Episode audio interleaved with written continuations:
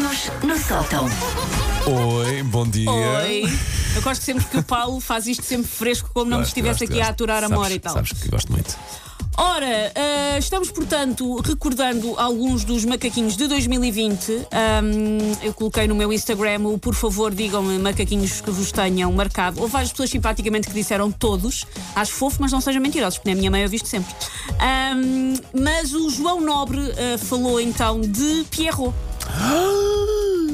Que é um dos meus traumas de infância. Eu, eu Tu é de muita gente. eu, mais de 30 anos envolvidos, continuo a não perceber o fenómeno de Pierrot. Pierrot continuo a não perceber o Pierrot. Eu não sei se disse isto da última, da, daquela quando nós fizemos Sim. este macaquinho, mas eu lembro-me de haver um Pierrot na minha casa, eh, por cima da lareira, de mármore. O Pierrot Sim. estava lá de branco e eu tinha um Ele pânico. tentou-te matar várias vezes durante a noite, Paulo. Tu é que acordaste sempre a tempo, mas ele tinha uma faquinha. E eu, por isso é que havia aquele. Eu, eu já nessa altura, há 20 ou 30 anos, fazia o distanciamento do Pierrot. Sim, sim.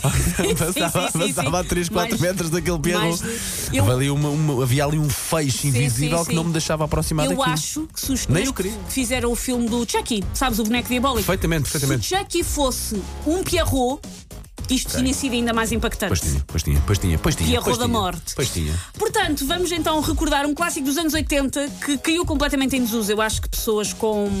Lá está, quando eu fiz estes macaquinhos, tive um, um amigo que tem 30 e pouco a dizer: Não sei do que é que estás a falar, porque isto caiu completamente em desuso, esta personagem.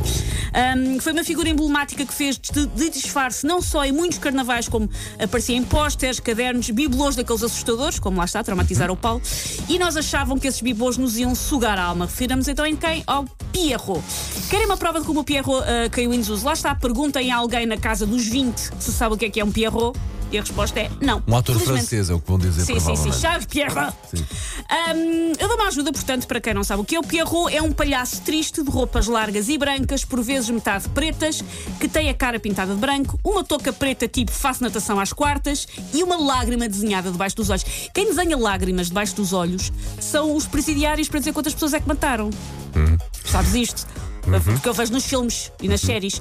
Ah, por isso, o Pierrot ter uma lágrima pintada debaixo do olho Efetivamente, ele pôs a mão na massa. é ele a dizer-te: Olha, Exato.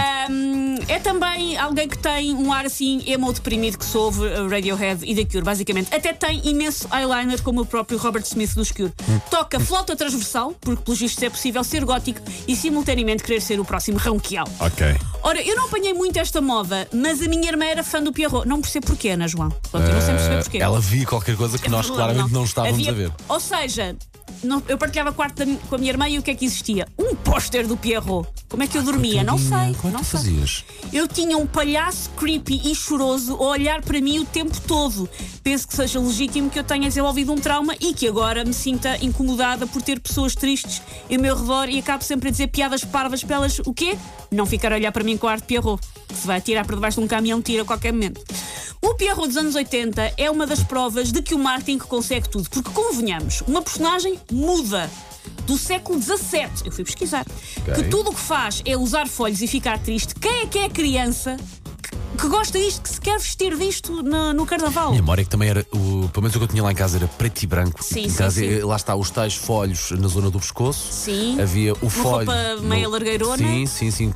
Já era assim, eh, palhaço de Pois circo. lá está, era o palhaço Exato. triste. E, e depois também os folhos na parte de baixo e tinha assim eh, sapatos em Tinha bico. uns sapatos em bico, exatamente. Vê como isto Quem- culpa. mas quem é que é a criança que pensa, sim senhor, quero usar isto, quero passar o dia com a cara cheia de Hollywood e um fatinho fácil de sujar para recriar o, orma- o- o herói mais pífio e desinteressante todo sempre. Tipo, ai, eu criança estava para ir de Homem-Aranha, mas quem é que quer voar entre arranha-céus quando eu posso simplesmente ficar sentado numa pedra a suspirar? Isto sim é um disfarce. Era muito grande o Pierrot que tinhas no quarto. Era demasiado. Daqueles Era- era- mesmo grandes de- Sim, era daqueles pósteres. ah, Acima do póster da Bravo. Era mesmo dos Sim, sim, grandes. sim, bastante acima. Era daqueles lá. Um. Ok, estou a ver, estou a ver. Aqueles Sim, sim. mesmo grandes e era um close-up dele, a olhar, a mirar-me. eu imagino-te para tu A parar de adormeceres. pá. Explica muita coisa, Susana Explica, Romana, explica. explica muita coisa.